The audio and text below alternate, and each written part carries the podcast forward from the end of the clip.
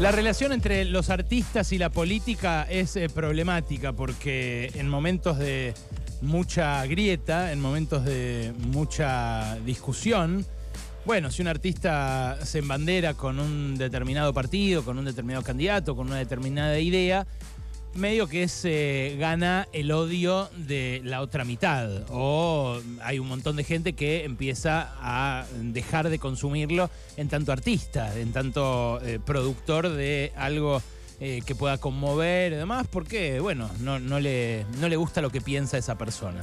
Eso hace que muchos artistas esquiven la definición eh, sobre qué quieren del país y que en algunos casos se escondan incluso, refugiándose en esa situación incómoda de que eh, una parte del público no los quiera más. Hay otros artistas, en cambio, que en momentos de definiciones, en momentos importantes, dicen, ¿saben qué? A mí eso no me importa. Y por lo general, los artistas que toman esta decisión son grosos, son consagrados, son tipos que vale la pena escuchar. Ayer me impresionó muchísimo esto que les voy a leer, eh, que escribió Pedro Aznar. Me impresionó porque lo suscribo de principio a fin. Todas las palabras que van a escuchar las podría hacer mías. Así que el editorial de hoy lo hace Pedro Aznar y se titula así. Cuando digo libertad. Desde este cabildo que visité en mi infancia gracias a la escuela pública y gratuita, y cuando la vida ya me ha dado las canas de muchos de aquellos que forjaron desde este vientre el avance, el avance de la libertad contra el oprobio colonial, desde esta esquina de la plaza que vio más tarde la caída de las instituciones y la implantación de un régimen de terror, hago esta preocupada reflexión llamando a la cordura a muchos que parecen haber perdido la memoria. La democracia que recuperamos es preciosa, frágil, y se apoya en los hombros de cada una y cada uno de nosotros. Ese nosotros que se levantó malherido de las ruinas en el 83 y le dijo a la cara al horror un resonante nunca más.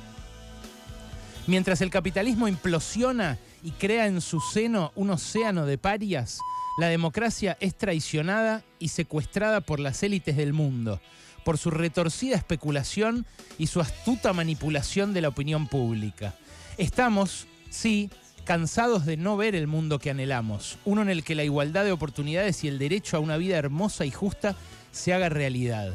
Pero salir corriendo hacia las fauces de la bestia que engendra la hecatombe no es la estrategia más inteligente ni el modo de alcanzar la utopía. La libertad ilimitada del mercado para hacer su capricho atropella la vida, cercena las oportunidades del que menos tiene, se come vorazmente las entrañas de la tierra.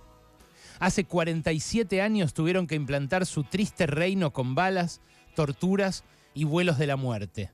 Hoy, a cuatro exactas décadas de haber creído terminada para siempre aquella pesadilla de plomo, la vemos asomar su repugnante cabeza en forma de promesas falsas, ideas a medio cocinar, falacias mal vestidas de tecnicismos y un aberrante negacionismo de las monstruosidades cometidas. Este es el momento en que la ciudadanía deberá mostrar su temple y su coraje, el material del que está hecha, la fibra de su altura moral o la caída estrepitosa al precipicio del individualismo autoritario. Defenderemos la democracia y los derechos que ella garantiza en las urnas. Si eso no alcanzase, la defenderemos en las plazas, en los foros, en las calles. La poesía también saldrá a abrazarla. La verdadera libertad no es la del dinero para esclavizar a las personas.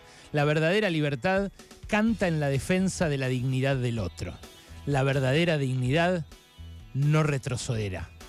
Pedro Aznar.